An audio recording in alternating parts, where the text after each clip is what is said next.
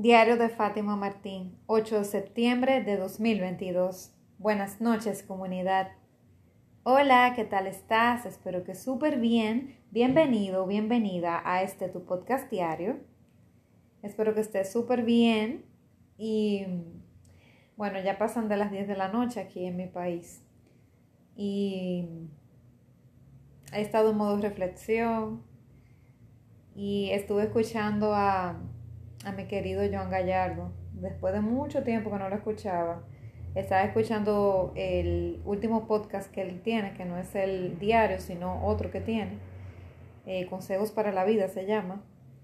Y, y de ahí también se me prendió un bombillito sobre algo que él comentó. Y dije, wow, lo quiero comentar en la comunidad porque no he hecho esta pregunta, esta pregunta provocadora que te hago en el episodio de hoy, que es ¿cuánto cuesta tu paz mental? Y bueno, aquí pueden haber varias opciones. Habrá una parte de la audiencia que diga que, que diga Fátima, mi paz mental vale todo el dinero del mundo. O otros dirán, ¿qué paz mental, por Dios? ¿De qué me hablas? Y el asunto es que hace unos años eh, yo no tenía paz mental. Y ni siquiera fue en el camino cuando empecé hace siete años que encontré esa paz. La paz la encontré hace cinco años. O sea, en ya para el 2017 fue que empecé el camino de encontrar esa paz mental porque a pesar de que había ido a retiros, retiro del silencio, había, eh, bueno, el retiro del silencio fue después, pero yo tuve varias situaciones, tuve retiros, tuve, estuve en una comunidad de jóvenes, etc. Pero en el 2017 ocurrió algo, que fue que tocó un fondo muy fuerte, ha sido el fondo más reciente que he tocado. Y afortunadamente no he tocado un fondo luego de ahí, porque he estado muy despierta y he recibido mucha ayuda.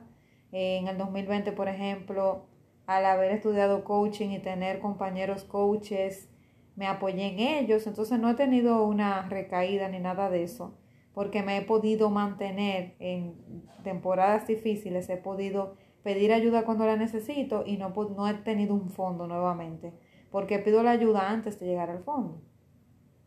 Pero en el 2017 pasó algo muy particular que fue que encontré un programa donde, donde habían personas como yo que trabajaban la codependencia, eh, em, personas que, bueno, el que no sepa qué es eso, que somos, eh, ya no me gusta denominarme demasiado así porque cuando tú dices que tienes algo, pues le das más fuerza. Pero las personas que, que tendemos esa tendencia a ser así somos personas que nos apegamos mucho a las relaciones, nos apegamos a las personas. Y no nada más a las personas, nos solemos apegar a lugares, cosas, objetos, eh, animales y sobre todo personas y relaciones disfuncionales. Entonces hay cosas que nosotros vemos como normal, que no son normal, pero para nosotros lo es porque lo hemos visto siempre. Eso se suele acarrear desde la niñez, en casa, y se va pasando de generación en generación.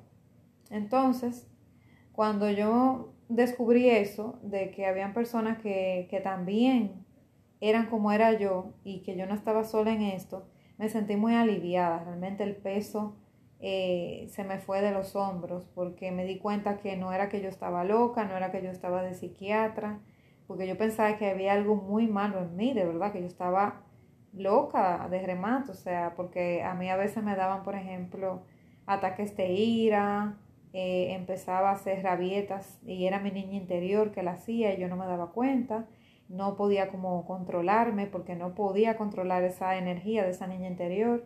Entonces la niña eh, dominaba a la adulta, em, hacía muchos dramas, eh, no me daba cuenta cuando cuando manipulaba a otras personas lo hacía de manera instintiva. Eh, cuando hacía drama a una persona, cuando le vendía culpa a alguien. Eh, muchas cosas yo las hacía inocentemente, entre comillas, porque no me daba cuenta, me salía natural. Y si alguien no me decía, mira, pero tú te estás dando cuenta que tú estás haciendo tal cosa, a veces me lo decían y yo no me daba cuenta y decía, ¿en serio estoy haciendo esto? O sea, no, no estoy consciente. Para mí era tan natural como respirar, pero no lo hacía. Había veces que sí, con intención, pero la gran mayoría de las veces yo lo hacía sin la intención, simplemente era que me salía natural, porque no conocí otra manera de vivir. Entonces, en esa época, como te digo, vivía como como muy con ira todo el tiempo. Eh, mi niña interior me hacía muchas rabietas. Eh, en momentos que no, que no debía, hacía cosas. Esa niña interior salía en esos momentos donde no debía salir. Eh, salía y me hacía pasar vergüenza, me hacía quedar mal. no manejaba, no manejaba la ansiedad de manera correcta tenía momentos que luego de, profundo sentirme, o sea, sentirme como profundamente bien, supuestamente, eh, me pasaba, cada vez me pasaba más seguido, que yo, por ejemplo, interactuaba con mis amigos, eh, me iba de fin de semana eh, con ellos a, a, un restaurante, a una fiesta, me pasaba mi semana supuestamente estable y llenaba mi agenda de muchas cosas y se supone que me sentía bien y de repente me desplomaba. Yo recuerdo en el 2015 que tuve un episodio, que creo que lo conté en el, en el podcast, donde yo salí de mi cumpleaños y era un viernes y yo estaba em, a tope, o sea, yo estaba, ahora no encuentro la palabra, pero estaba totalmente feliz, o sea, estaba eh, llena, plena, o sea, con una emoción totalmente plena con mi cumpleaños. Había tenido un cumpleaños como yo quise, donde yo quise, con las personas que quise. Eh, me mandé a hacer un bizcocho muy rico, la pasé genial y en ese entonces tenía una pareja, bueno, que fue mi pareja más tóxica, pero me sentía bien con él. En ese momento yo me sentía feliz con esa persona. Eh, y yo no, pero yo no me había trabajado yo misma. Yo también, o sea, habían cosas que había, en la relación, pero yo no veía, pero en ese momento yo supuestamente me sentía bien. Y luego que salimos de, esa de ese cumpleaños que me tocaba ir para mi casa, de repente cuando nosotros salimos del, de la plaza, que nos despedimos de todos los familiares y, y, yo me quedé sola con él porque no sé si era como que yo le, le iba a dar una bola, le iba a dar un aventón hacia su casa o algo. La cosa es que andábamos los dos en el vehículo y yo fui a una bomba de combustible a echar gasolina, ya en la noche tarde. Y en una me dio como, yo sentí como un vacío de repente, como, como que tocó un fondo, como que me sentí, como que me desconecté. Y eso fue que sentí, eso fue que yo de, ya en ese momento no tenía el parche, porque ya mis amigos se habían ido, y sentí la emoción como de un vacío. Me sentí tan mal, me sentí como que se me fue el alma del cuerpo, así, me sentí mal. Y empecé con un ataque de, de llorar, o sea, empecé a llorar, empecé a gritar, como, o sea, se me entró algo. Empecé como a gritar, a llorar, a sentirme sola, a sentirme mal, a, hablar con él, reclamando como, como hablando de mí, de mis padres, no sé, como que empecé a hablar de cosas y como que me empecé a sentir muy mal. No recuerdo a fondo, ni me interesa saber a fondo bien qué fue todo lo que hablé porque hay partes que uno también ya reprime porque ya no quiere acordarse de ciertos eventos, pero yo sí sé que me sentí mal, fue como que tocó un fondo en ese momento y como que conecté conmigo, como con la sensación de mi alma, que se sentía vacía, como que el ego se desconectó y, y llegó el alma y se apoderó de mí, bueno, yo sentí una cosa así. Y ni siquiera teniendo mi pareja al lado me sentía bien porque me sentí como un vacío existencial, digamos. Y nada ya tenía sentido para mí, empecé a llorar, empecé a que, o sea, sentía como un deseo como hasta de morirme, como, como que perdí el sentido del deseo hasta de la vida en ese instante, una cosa que cada vez me daba más frecuente y los episodios duraban más tiempo y mi niña interior también empezaba como a desesperarse. Entonces ahí yo me daba cuenta que perdía mi, mi paz, entre comillas. Pero en realidad lo que pasaba era que yo no que yo no me conocía a mí misma ni me daba la oportunidad, yo me ponía parches, ¿ok? Y mira, ahora, ahora recuerdo, no fue el 2015, fue el 2014. Bueno, el asunto es que en el 15 fue que yo empecé mi camino. O sea que ni siquiera había empezado el camino espiritual cuando me dio ese, ese episodio que te estoy comentando, mi cumpleaños en el año 2014, septiembre del 2014. Entonces, volviendo, recapitulando, como yo tapaba todo con parches y me anestesiaba emocionalmente, no veía, porque no quería ver lo que había, y por eso me daban esos vacíos existenciales de repente. De repente me daba un down, que ya yo no quería ni pararme de la cama, no quería comer, no quería eh, salir a trabajar, no quería nada, lo que quería era eh, morirme literalmente. Y yo no entendía por qué. Y lo estoy entendiendo después de que inicié este camino, pero antes yo no lo entendía. Y eran muchas preguntas sin respuesta. Y me daba miedo, me daba miedo de, de yo misma atentar contra mi vida, me daba miedo porque la verdad que me desesperaba. Y en el 2017, cuando luego conseguí, o sea que yo duré tres años buscando hasta que conseguí este lugar, pues me sentí aliviada y empecé a conectar con muchas cosas que aprendí en, del 2015 al 17, que fue que empecé mi proceso de crecimiento espiritual. Esas cosas que había aprendido me habían preparado mentalmente para lo que vi en el 17 y también a pertenecer a la comunidad de jóvenes y toda la cosa, lo que había conocido de Dios, me estaba ayudando para lo que yo iba a vivir en el 17. Entonces todo pasa por algo y para algo. Ya el, terreno estaba ya un poquito más, eh, un poquito más llano, aunque yo recuerdo que renegaba mucho de Dios y mi relación era mala con Él, pero había empezado los caminos y había eh, hecho unas cuantas cosas, había conocido de muchísimas cosas que no conocía. Y entonces ya el terreno estaba más abonadito. Y ya yo estaba como cediendo un poquito, o sea, cediendo un poquito al ego y llamando al alma. Entonces cuando llegué ahí, que conecté con eso, pues ahí fue que todo cogió sentido.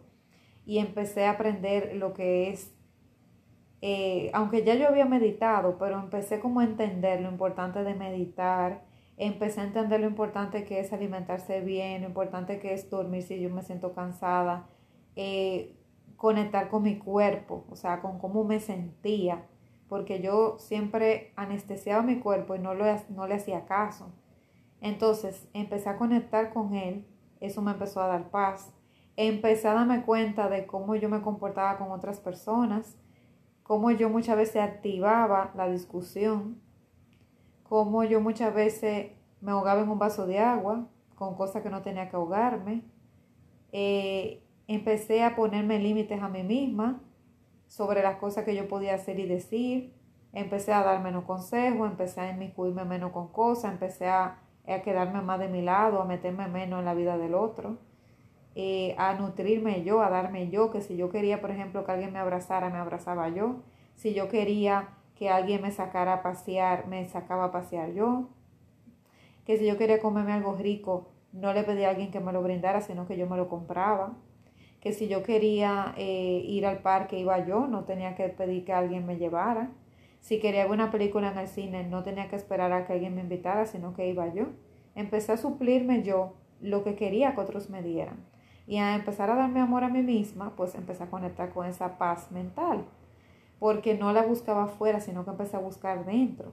Y eso es lo bonito, cuando tu búsqueda empieza adentro y ya no está afuera.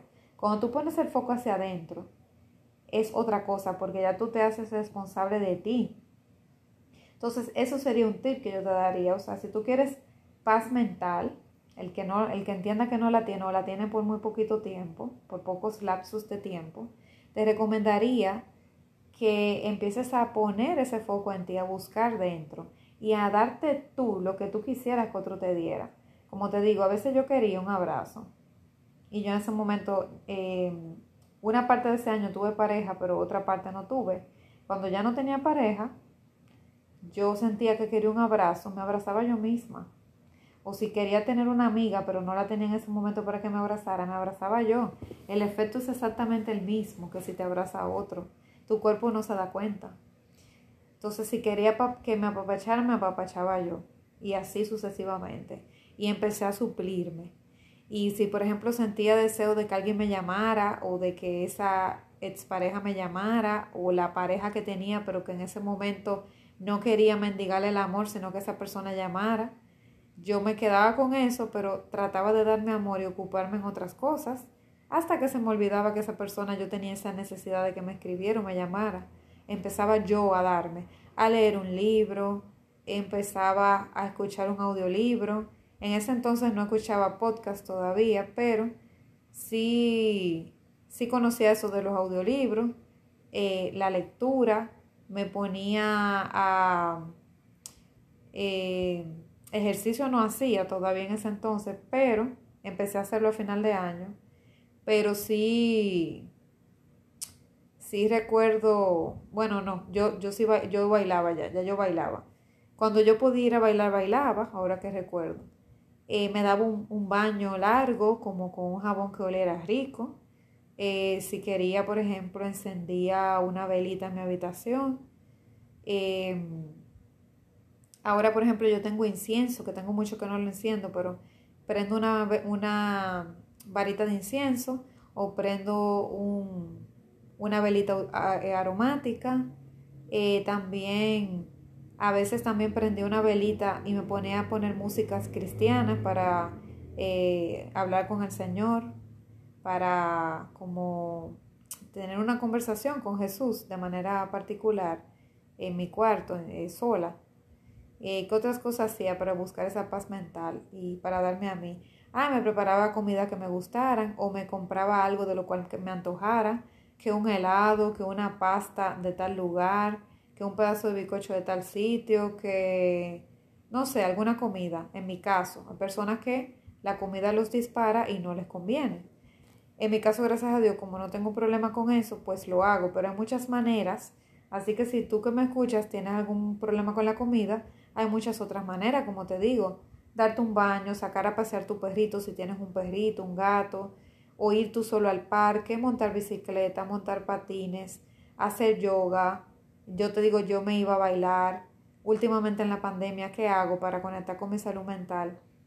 Eh, voy al malecón a mirar el mar o camino en el parque, abrazo un árbol también para botar un poquito de esa carga. Eh, duermo también cuando el cuerpo me lo pide. No siempre lo complazco, ¿eh? la, sinceridad. Hoy, por ejemplo, mi cuerpo quería dormir y le dije que no, que teníamos que corregir tarea y, y no, no dormí. Pero si hoy, por ejemplo, yo no lo hago, mañana le compenso, o sea, busco la manera de compensarle. Em, ir al salón a ponerte linda, eh, darte un color nuevo, darte un corte, o sea, cambiarte el look o, o solamente ir, ir para ponerte linda, arreglarte las uñas. El caso de los hombres, eh, ver una película en el cine, que le guste el cine o alquilar una, bueno, la película ya no se alquilan como antes eh, descargar una película, verla en tu casa con tu pareja, eh, ir al cine con ella, eh, una cena romántica.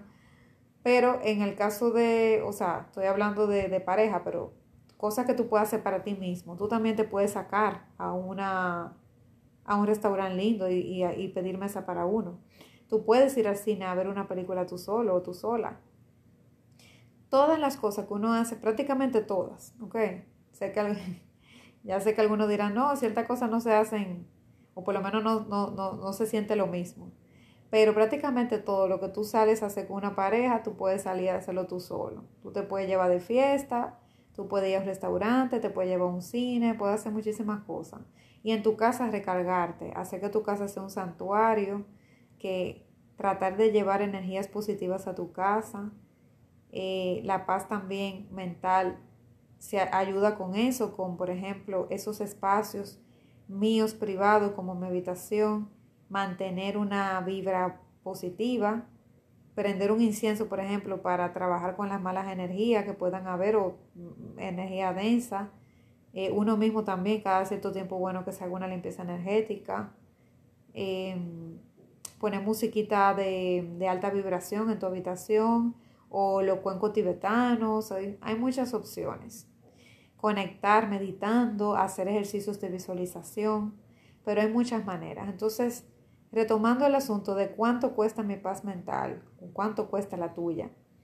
En mi caso, cuando estaba en el 2017, como te digo, que encontré ese refugio, digamos, donde hubo personas que me dijeron, mira, tú no, tú no estás sola, hay gente como tú que no me sentí un bicho raro, ahí yo empecé a conectar con esa paz mental que yo creía que no tenía. Yo creía que eso se compraba en la farmacia, se compraba en una tienda, pero la verdad es que no. Eso, em, todo el mundo en su interior, el alma tiene capacidad para tener esa paz. Lo que pasa es que como tú dejas que el ego hable, esa mente que no, que no descansa, pues tú piensas que tú eres tu mente, que tú eres tu cabeza y no es así. Tu alma siempre tiene la capacidad de conectar con la divinidad, con el espíritu, con esa paz, con esa tranquilidad, con esa certeza, con ese vivir en el ahora, en el presente, con ese mindfulness, siempre. Lo que pasa es que dejamos que el ego le gane, se manifieste por encima del alma y la voz del alma siempre va a ser más tenue, más lenta, más pausada, así como yo estoy hablando ahora. Va a hablar más despacio, más bajito.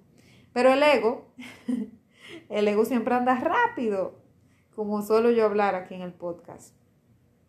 Entonces, em, cuando conocí esas personas, me sentí del clan y me sentí identificada y conocí herramientas que me ayudaron a anclarme, a darme cuenta de que yo podía reconectar con esa paz. Y ya que conecté con ella, bueno, pues mi vida ha sido diferente porque ya conozco las herramientas. El problema es que a nosotros no nos las dan las herramientas ni en el colegio, ni en la secundaria, ni en la universidad. Y en nuestros empleos a veces, cuando hay empresas que se preocupan por sus empleados, que le pagan cursos así, que no son muchos, porque la verdad que suelen valorar más cosas de productividad y cosas técnicas, no suelen, no suelen valorar tanto temas así, que son un poquito más abstractos, si supieran la importancia de este tipo de habilidades emocionales. Eh, pagaría más. Entonces, como conozco las herramientas, ya sé cuando estoy en momentos así donde estoy muy hablando muy rápido, caminando muy rápido y, estoy como a, millón y me siento ansiosa, ya sé cómo, cómo anclarme a tierra. Y algo que te diría a cualquiera de estas personas que están en esta área de crecimiento personal, ellos te sugerirían el respirar porque todo está en el respirar.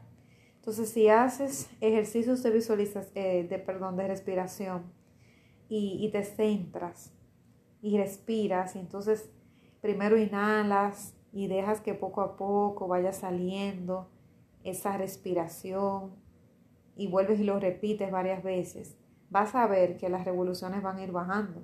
Eso es una manera, eso es un truco para conectar con tu paz mental. Poner el cerebro un poquito en pausa con ejercicios de respiración. Cuando tú respiras, oxigenas el cerebro y te centras en el ahora porque te centras en la respiración. Vivir el ahora es la clave, porque cuando estoy en el futuro me pongo ansioso, estresado, y si voy al pasado me pongo nostálgico, melancólico, triste, deprimido. Entonces el único lugar donde todo sucede, donde la magia ocurre, es en el presente. Y cuando estás en el presente, no te puedes distraer, no te puedes sentir deprimido. Tú no puedes estar en el presente, por ejemplo, en un ambiente bonito que tú te sientes agradecido, viendo la naturaleza, los pajaritos, viendo los animales, las flores. Tú no puedes estar en ese ambiente de que te puedas sentir pleno y agradecido y a la vez sentirte pobre y desdichado. Porque tú no puedes agradecer y sentirte bien y a la vez sentirte mal. Tú tienes que sentirte de una manera a la vez. Y yo no sé tú, pero cada vez que yo voy a la naturaleza me sobrecojo porque me siento tan chiquitica ante de la naturaleza que yo no puedo evitar salir mejor que como, que como me senté. A veces yo cuando estoy aquí, por ejemplo, que estoy tanto en cuatro paredes porque estoy haciendo todo de mi casa, teletrabajo desde mi casa, eh, doy las clases, eh, hago absolutamente todo, hasta cojo capacitaciones como CEO, cuando doy charla la doy por, por Zoom, por internet, todo lo estoy haciendo así, casi no salgo. Pues yo me recargo, por ejemplo, saliendo al balcón, que hay una mata enorme de bambú muy linda. Yo me recargo así, mirando la naturaleza, escuchando el, bambú como viene y va, sintiendo la brisa en mi cara, viendo el sol, viendo los, los vehículos pasando. Eso me recarga. Y si tengo un cafecito en la mano o algo así, el que, el que le gusta el té, bueno, un tececito, bueno, pues teniendo eso en la mano me siento mejor. Entonces hay muchas maneras de tú conectar con tu paz mental. La respiración, conectar con la naturaleza, hacer cosas para ti, dándote amor, hasta tomando un baño, peinándote, poniéndote una ropa bonita que te guste, limpiando tus zapatos, limpiando tu ropa, organizando tu habitación, organizando una, un, un cajón. Hay muchas maneras de tú darte amor y cuidarte. Y eso es una manera de conectar con la paz mental. Visualizar que tú estás logrando tus sueños, que, que estás en el presente logrando ese sueño, que tu vida va mejor, aunque sea una M en este momento, pero imaginarte que tu vida va mejor y cómo, qué persona tú te estás convirtiendo para ser esa persona exitosa y esa persona que está viviendo una vida que vale la pena vivir, que vale la alegría vivir. Y bueno, si continúo, no termino porque hay muchas sugerencias. Y ahora que me escucho, la verdad que Fátima ha cambiado porque la versión mía anterior era muy negativa. Era alguien que en cada oportunidad veía un problema. Y ahora te estoy mencionando tantas herramientas que yo antes no conocía. La verdad que, como dice Facundo, ¿eh? hay más motivos para, para sentirse feliz que para sentirse pobre y desdichado. Porque el mundo te invita normalmente, a cada segundo, te invita a vivir un mundo lleno, pleno, un mundo de riqueza y no de pobreza, un mundo de abundancia y no de necesidad y calamidad, un mundo de paz y no de guerra. Aún hayan guerras en el mundo. Tú eliges cómo te quieres vivir, si te quieres ir para la parte positiva de ser alguien que sume o ser alguien que reste. Y como esté tu paz interna, como estés tú por dentro, habla mucho de ti, porque si por dentro Tú eres una vorágine de emociones, tú no tienes paz mental en ningún momento, tú siempre estás en modo automático, corriendo con ansiedad, con estrés, sufriendo dolencia física, eh, de tu boca lo que sale son cosas negativas, pensamiento negativo, eh, las personas se acercan a ti y, para ellas tú eres tóxico. Entonces, si tú eres así por dentro, eso, ese reino interior, pues tu reino exterior va a estar totalmente así, idéntico. O sea, no hay manera de que tú, de que tu entorno esté en paz y tú por dentro estés en guerra. Tu entorno externo refleja lo que tú tienes dentro. Entonces, si tú tienes adentro paz mental y tranquilidad, tu entorno con el tiempo lo va a reflejar, porque no es posible, no es posible que de una fuente se hagan dos tipos de agua. No puede salir agua eh, agua eh, dulce y agua salada. Tiene que salir una de las dos. Si de ti sale agua dulce, vas a reflejar agua dulce alrededor de ti. Si es agua salada, va a haber agua salada alrededor de ti porque es un reflejo de tu reino interior. Entonces, si tú, por ejemplo, quieres paz, paz alrededor de ti, de tu familia, tu trabajo, tu entorno, tú tienes que aprender a hacer esa paz primero, sentirla dentro de ti de manera genuina para que puedas reflejarla a los demás. Entonces, contéstame, ¿cuánto cuesta tu paz mental? La mía, la mía no tiene valor. Yo no vendería mi paz por nada en el mundo. ¿Por qué? Porque me costó tanto conseguirla, pero tanto, que no la vendería por nada. Y, y, estos años que he vivido, estos cinco años de mi vida que he podido realmente conectar con la paz, aunque inicialmente me daba miedo y como me daba miedo se me iba como una mariposa de por temporada y después de que se, salía volando porque me daba miedo porque no estaba acostumbrada a vivir en paz pero, pero fue llegando y llegando y me fui acostumbrando y ya me doy cuenta que la paz está dentro de mí y que yo la puedo la puedo buscar siempre que la necesite porque ella siempre hay una parte de mí donde está y no se va nunca yo lo que tengo es que invitarla y hacerme consciente que no estoy invitándola para poder reconectar con eso. Y desde que yo conecté con eso, la verdad que estos años de mi vida han valido más que todos los otros que tuve. O sea, la paz que tengo ahora, si yo lo hubiera tenido eh, anteriormente, la verdad que esos años se habrían aprovechado mejor. todos esos años de, de sufrimiento, de dolor, de nada, falta de paz totalmente, de desasosiego, de dolor, de sufrir por sufrir, se hubieran aprovechado tan bien. Pero no vale la pena ya quejarse ni decir, ay, que hubiera sido, sí. Yo lo que agradezco es por haber conectado con esa paz, porque mucha gente no la conecta nunca, o sea, nunca la descubre. Y yo no te cambiaría estos años por nada, ni por la fortuna de, de Elon Musk o de Bill Gates o del que sea. No te la cambio, no te la cambio, porque la paz vale más que el dinero. Desde que tengo paz, no me enfermo. Desde que tengo paz, soy otro tipo de persona, emano otro tipo de energía y me siento diferente, soy diferente. Te invito a que hagas lo mismo. Busca la manera de que de comprar tu paz, entre comillas, porque la paz no se compra como un intercambio, sino que tú vas conectando con ella. Y una vez la encuentres, esa paz, no la sueltes nunca, ni la negocies con nada ni con nadie. Sé que es difícil, hay gente que nos reta, hay personas que nos perturban, hay personas que, que nos provocan, pero con el tiempo tú vas a ir practicando y cada vez vas a hacer un poquito más de paz en tu vida, hasta que llegue un punto que pocas cosas te perturben. Nos vemos mañana, seguro que sí. Un fuerte abrazo.